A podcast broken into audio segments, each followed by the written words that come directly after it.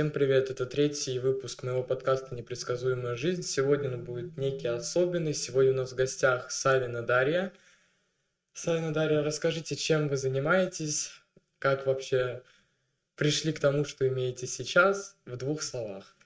Всем привет! Э, да, я являюсь э, заместителем директора Центра поддержки молодежных инициатив по организационной культурно-массовой работе. Вот такое длинное название должности.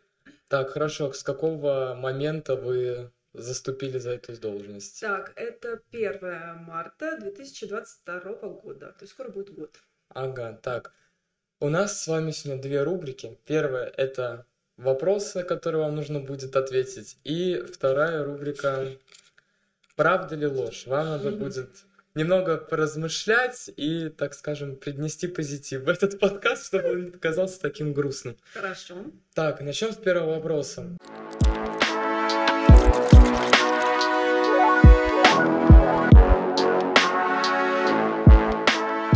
Что или кто является самой большой гордостью в вашей жизни?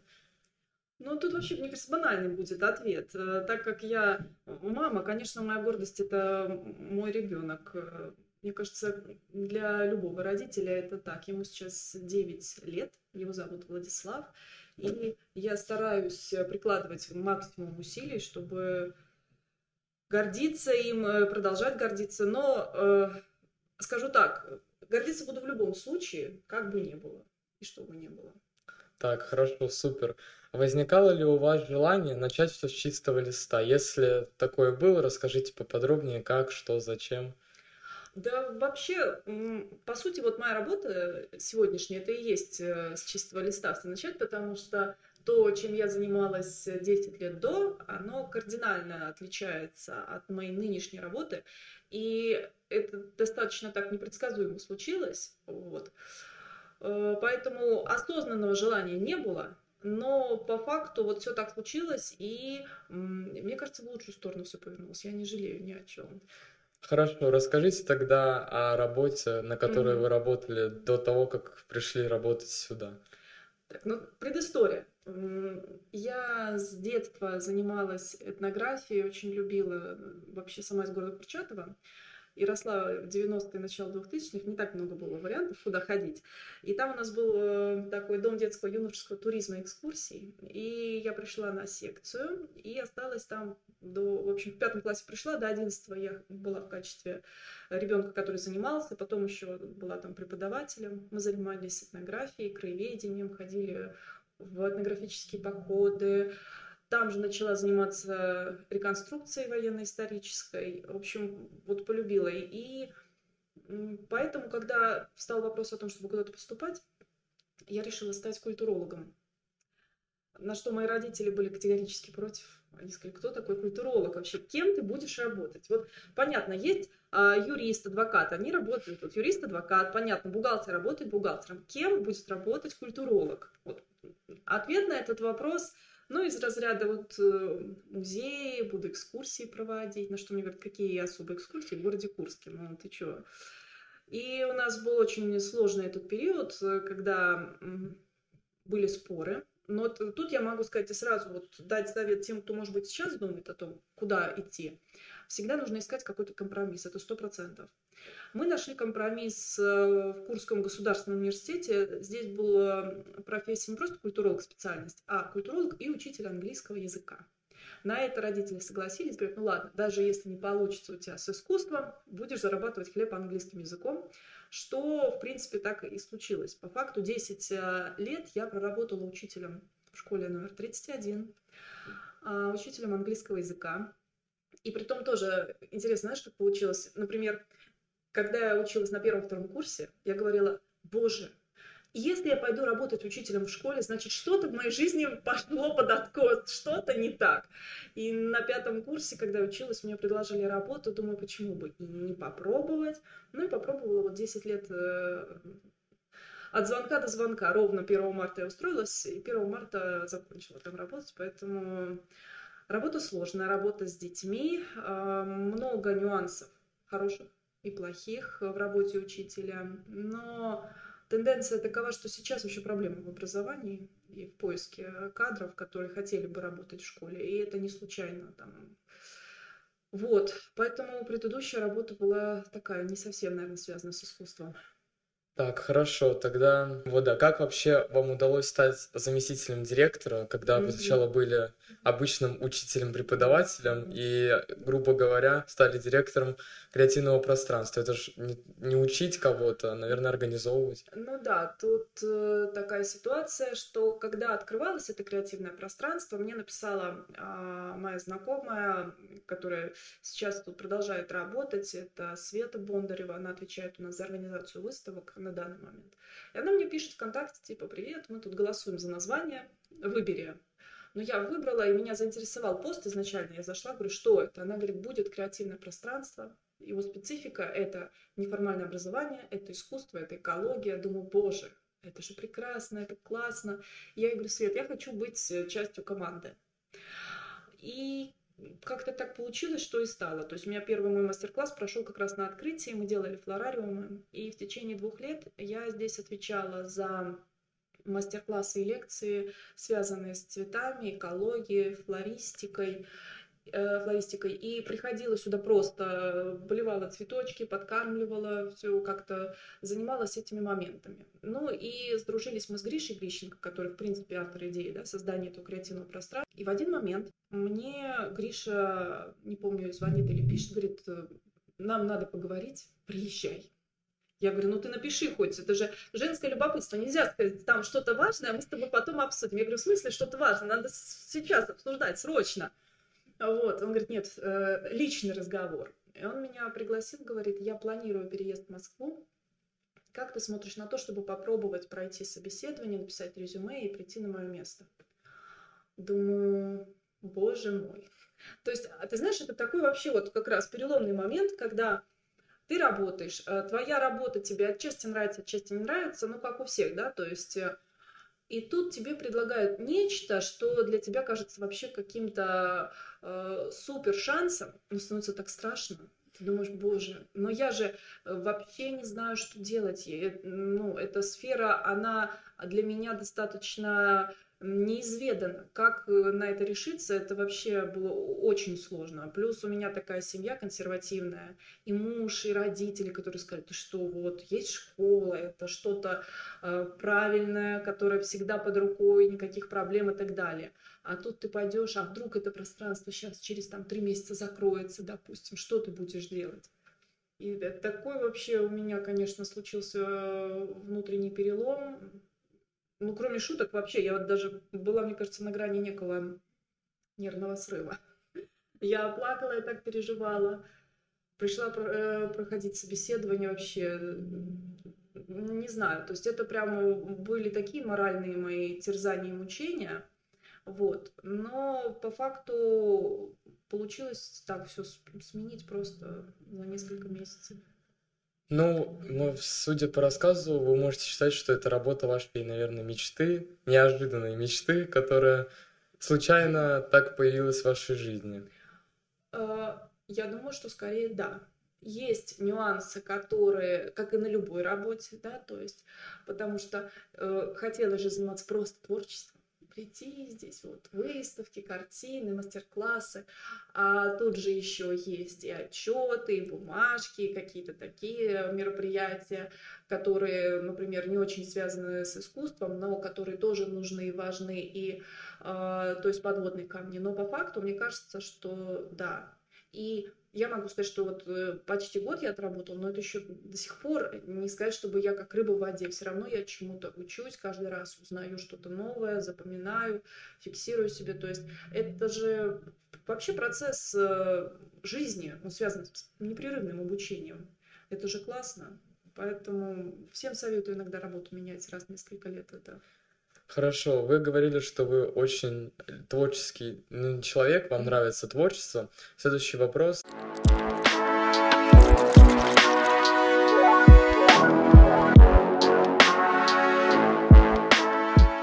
Есть ли у вас творческие планы в ближайшее время? Если есть, то какие? Ох, ох, да. Да вообще, на самом деле, вот сейчас мои творческие планы э, равно веранда если мы говорим про творчество, да, потому что все безумные идеи, которые мне приходят в голову, они все реализуются здесь.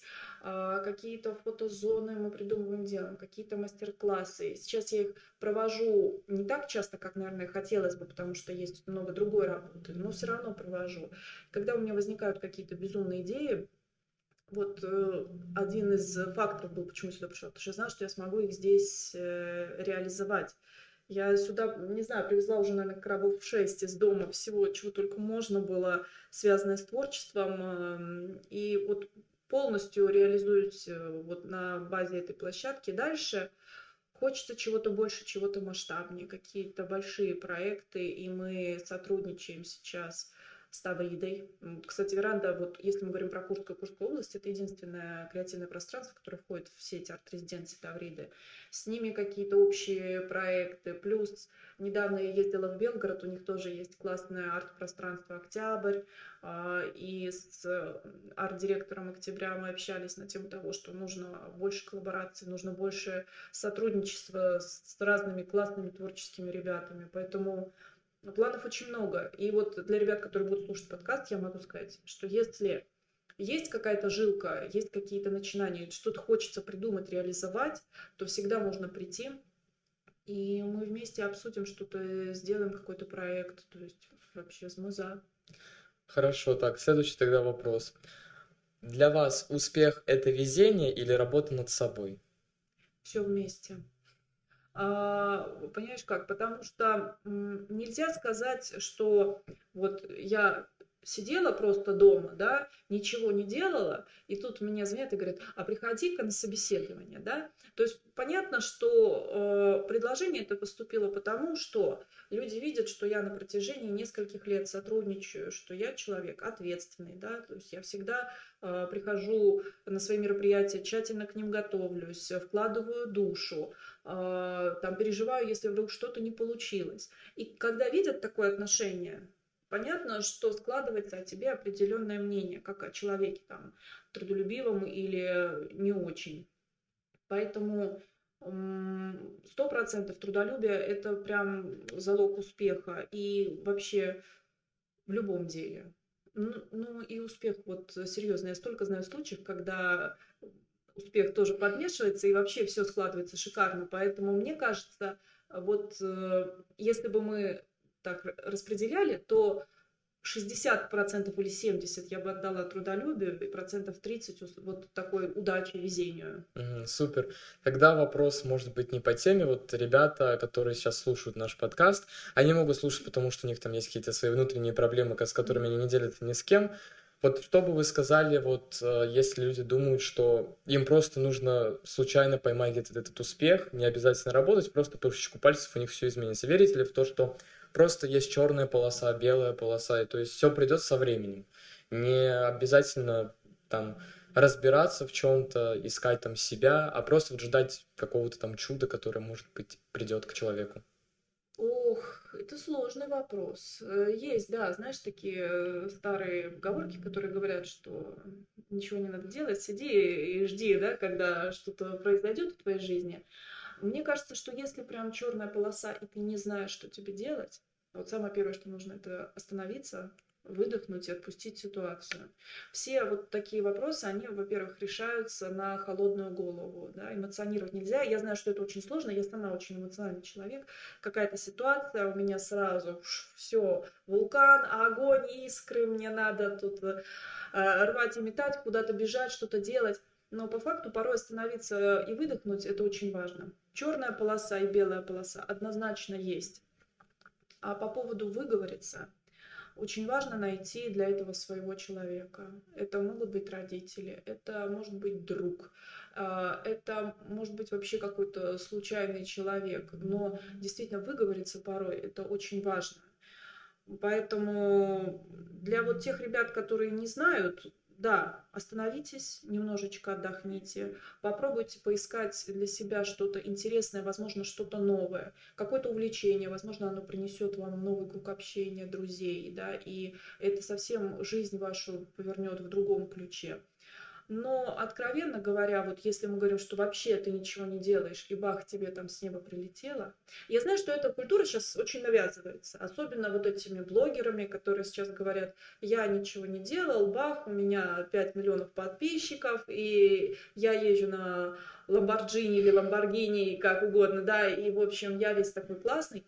Такая культура сейчас есть, и она активно навязывается. Вот как раз я могу сказать по своему ребенку, которому 9 лет, и который говорит, я хочу быть блогером, потому что ты можешь ничего не делать, записывать какие-то видосики, и у тебя будут э, миллионы подписчиков, ты будешь богат и успешен. Но по факту таких блогеров э, можно, наверное, пересчитать по пальцу, по пальцу, да, то есть их очень мало. И все равно, рано или поздно это наскучит, и даже этим блогерам приходится создавать контент, э, думать, крутиться, и даже это со временем тоже. Поэтому если вы хотите, чтобы вы были действительно успешны, то нужно приложить усилия, нужно чего-то добиться в какой-то сфере, да, потому что просто так успех, он может помочь, но он точно не будет э, движущей силой, и это не стопроцентная гарантия того, что у вас все будет классно. Так, спасибо. Следующий вопрос. Ну, вы как человек, у всех, наверное, такое было. Расскажите о своем, так скажем, переломом или судьбоносном моменте в жизни? Был у вас такой, кроме работы, которая резко поменялась неожиданно, было ли какие-то внутренние или... Ну вот э, судьбоносные, да, они периодически происходят. Вот, например, момент поступления. Да, у меня было три варианта. Это Курск, культуролог, учитель английского, был Орел, культуролог, учитель истории, и была Москва, просто культуролог. И вот мы метались, мы думали, Орел как-то учитель истории, мы, вот у меня оставалось э, два места, куда я могла пойти. И так получилось, тогда еще сдавали экзамены, и у меня совпало в один день экзамен в Москве и в Курске. Все, судьба сказала, выбирай. И я выбрала Курск. Вот по мне это да, это такой переломный момент, раз. Потом, а, ну, замужество, понятно, для любой девушки это очень важно, потому что тем более как-то так получилось у меня в жизни, что я своего мужа встретила, когда мне было 18 лет. И с тех пор мы вместе уже, не буду говорить сколько, много времени. А, вот. И вот, наверное, второй перелом. И, и третий, да, это вот смена работы. То есть, я, на мой взгляд, это три таких вот э, важных момента, которые определили мою судьбу. Тогда такой вопрос.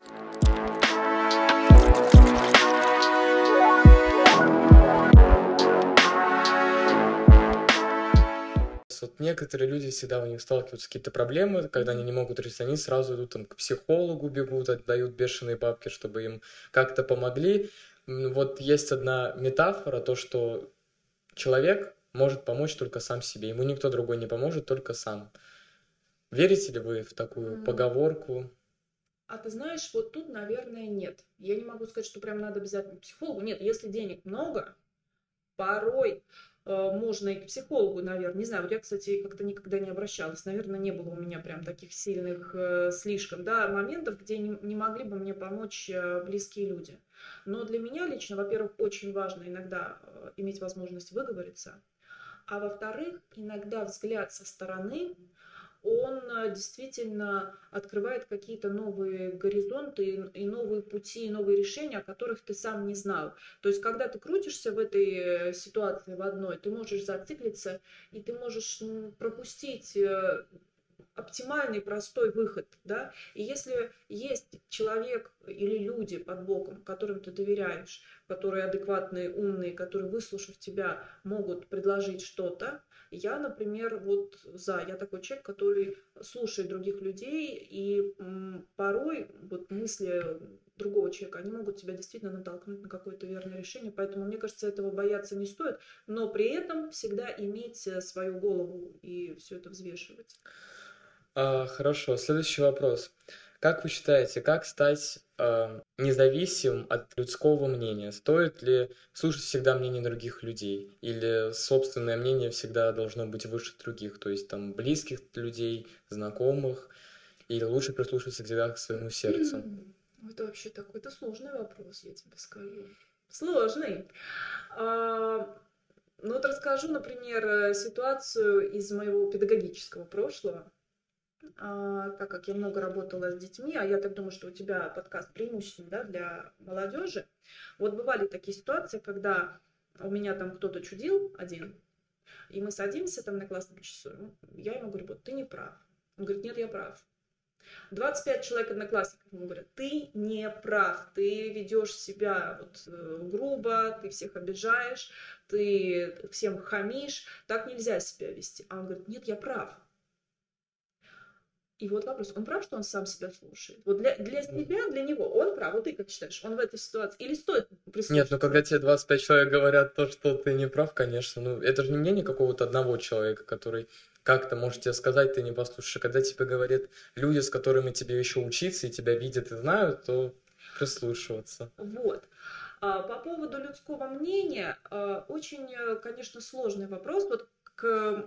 И когда ты учитель, э, ты сталкиваешься с этим, потому что э, для всех ты всегда не будешь хорошим. Все равно находятся люди, которые говорят, что э, ты злой, ты несправедливый, ты ужасный человек, ты расстраиваешься. Потом я пришла на эту работу, и я помню, у нас было крупное мероприятие в городе, мы выходили, был День города, мы выходили на Горького, я помню, мы столько старались, мы делали, у нас была художественная площадка, мастер-класс, мы делали выставки картин, фотозоны, сцену, где были мероприятия, у нас несколько разных мастер-классов, мы делали исторический городок, там с реконструкторами, там друзья мои ребята приезжали в костюмах, то есть мы такую программу, у нас тут, по сути, это команда человек 5-6, и мы такую программу сделали, мы, я не знаю, ну, месяц над этим работали, мы отдали столько сил, а потом я схожу в интернет, классика. И начинаешь читать комментарии. А там, боже, как все ужасно, скучно, там только еда, ничего нормального не было. Или, да, да, вот был мастер-класс, вот посадили 10 человек, а мы 11 пришли, а нам не хватило, все, значит, все плохо, все ужасно, отвратительно и так далее. И я помню, я почитала, я так расстроилась, думаю, боже, как так? Я столько сил вложила в это мероприятие, и люди все равно остались недовольны. И тут как раз и мои ребята, моя команда мне сказали, вот выдохни, успокойся, потому что всегда не будешь прав. И в этой ситуации как раз не обязательно прислушиваться к мнению, потому что все равно найдутся недовольные, да, то есть и э, тебе там, не знаю, 100 человек скажут спасибо, но 10 обязательно скажут, что все прошло плохо, ужасно, и ты не доработал и так далее. И Наверное, такие мнения, они важны. А, иногда в них даже есть какое-то здравое зерно, к которому можно прислушаться. Но, во-первых, не стоит сильно расстраиваться.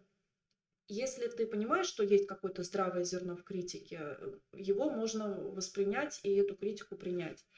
А, если нет, и это просто беспочвенная критика, и как у нас в Курске любят просто тебя там а, полили всем, чем только можно, и все, то нужно учиться от этого как-то отстраняться, какие-то ставить блоки, как мне там, знаешь, подруги некоторые говорят, нужно какой-то экран энергетический, возводить себя, это охранять свое состояние спокойное. Поэтому, а, резюмируя, могу сказать так, прислушиваться можно и нужно, но всегда нужно фильтровать, к чему ты прислушиваешься. И понятно, что для человека его мнение, оно всегда должно быть э, в первую очередь, да, но а мнение других людей должно нас как-то направлять и делать лучше.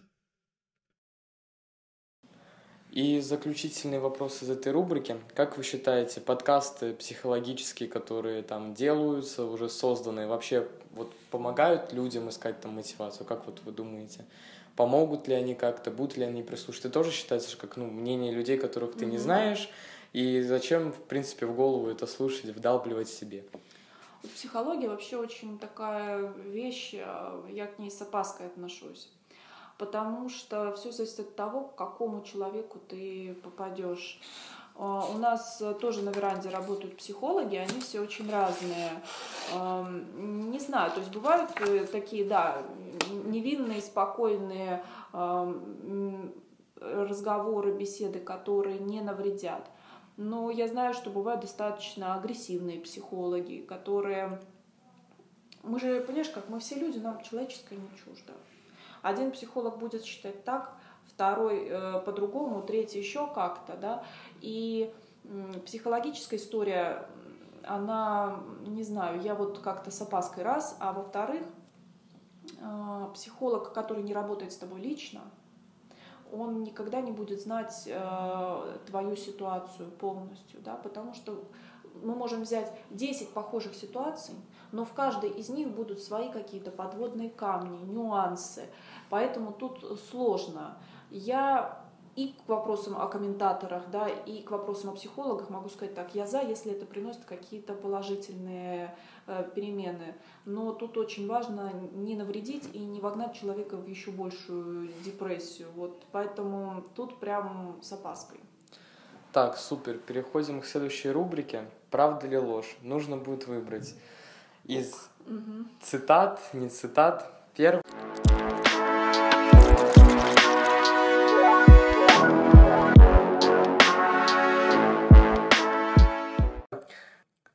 Правда, что левое полушарие мозга отвечает за логику, а правое за творчество? Ну есть такое понятие, мнение. И вообще вот э, я как левша, например, мне говорят, что у левшей больше развито правое полушарие за творчество. Тут, по-моему, все работает. С логикой у меня не всегда порядок. Поэтому, ну, насколько я знаю, а может быть, я не права, слушай, мне кажется, что это какие-то там научные исследования относительно этого есть.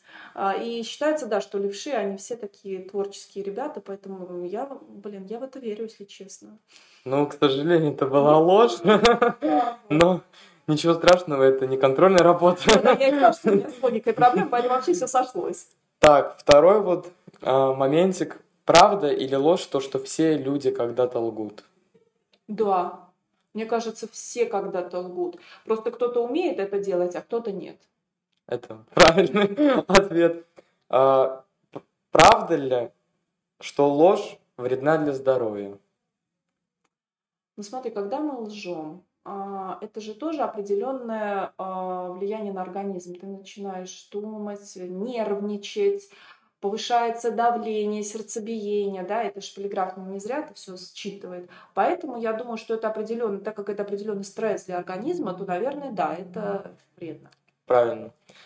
А правда ли, что в нашем теле больше клеток бактерий, чем человеческих клеток? О боже. Ну, я знаю, что их очень много. Я знаю, но не думаю, что больше, чем человеческих. Хотя, конечно, нет, я не верю. Я думаю, что человеческого в нас больше, чем паразитического.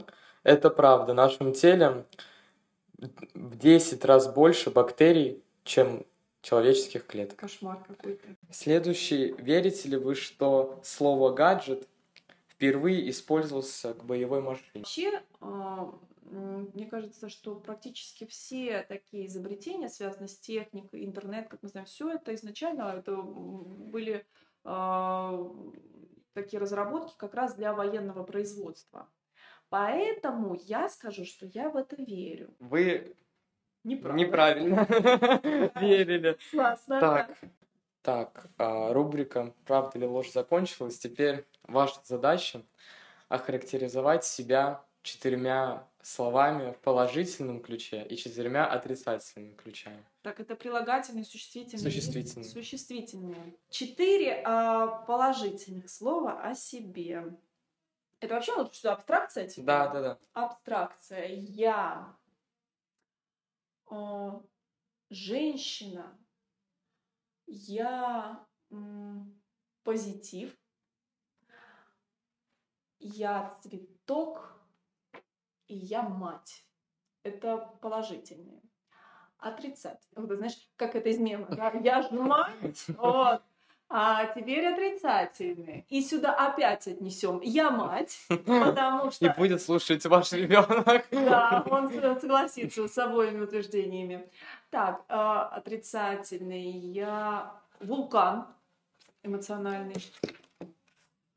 Вот я такая училка плохом. До сих пор не могу от этого избавиться. И четвертое. Слушай, с хорошими было проще, да? Отрицательный, ну... Ну, немного вы любите себя, поэтому Наверное. без отрицательных. Нет, подожди, не надо четвертое. Значит, я мать, я вулкан, я училка, диктатор. Так, славно.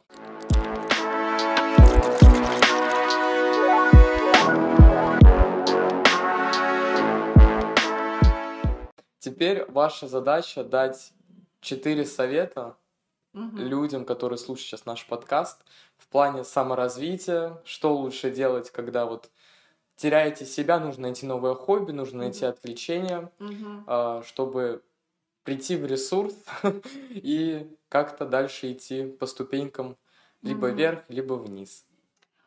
Мой первый совет будет а, не торопиться принимать а, важные решения. Всегда все взвесить, а, продумать и а, постараться принять а, максимально правильное для себя решение в первую очередь. Мой второй совет будет эм, обязательно, чтобы, знаете как, не теряйте э, людей, которым вы не безразличны. Старайтесь хорошо общаться с родителями, потому что для родителей, как правило, вы это самый дорогой человек, который есть в этом мире. Друзья, мужья э, меняются иногда, но дети и родители это вот такая кровная связь, которая никогда не теряется. Сестры, братья, старайтесь вот держаться вместе. Ну и друзья тоже очень важно. То есть всегда должны быть люди, которые вас поймут, поддержат и примут, что бы вы ни натворили. Это второй совет. Третий совет. э, Найдите то, что приносит вам действительно вот удовольствие от жизни. Хобби. Танцуйте, пойте, рисуйте. Не стесняйтесь это делать э, на улице. Если вам это, не знаю, где-то в общественных местах, если вам это приносит действительно удовольствие, просто это делайте. И четвертый совет, и четвертый совет, никогда не переставайте мечтать. Вот цели можно ставить, их реализовывать, идти дальше, но никогда не переставайте мечтать и саморазвиваться. Это очень важно. Никогда нельзя сказать, я все достиг тут наивысшей точки, я самый классный и больше не стремиться ни к чему. Такого не должно быть. Вы всегда должны находить какие-то моменты, э, к чему вот следующая ступенька, она всегда должна быть в любом деле. Поэтому развивайтесь, и я очень надеюсь, что у вас все получится.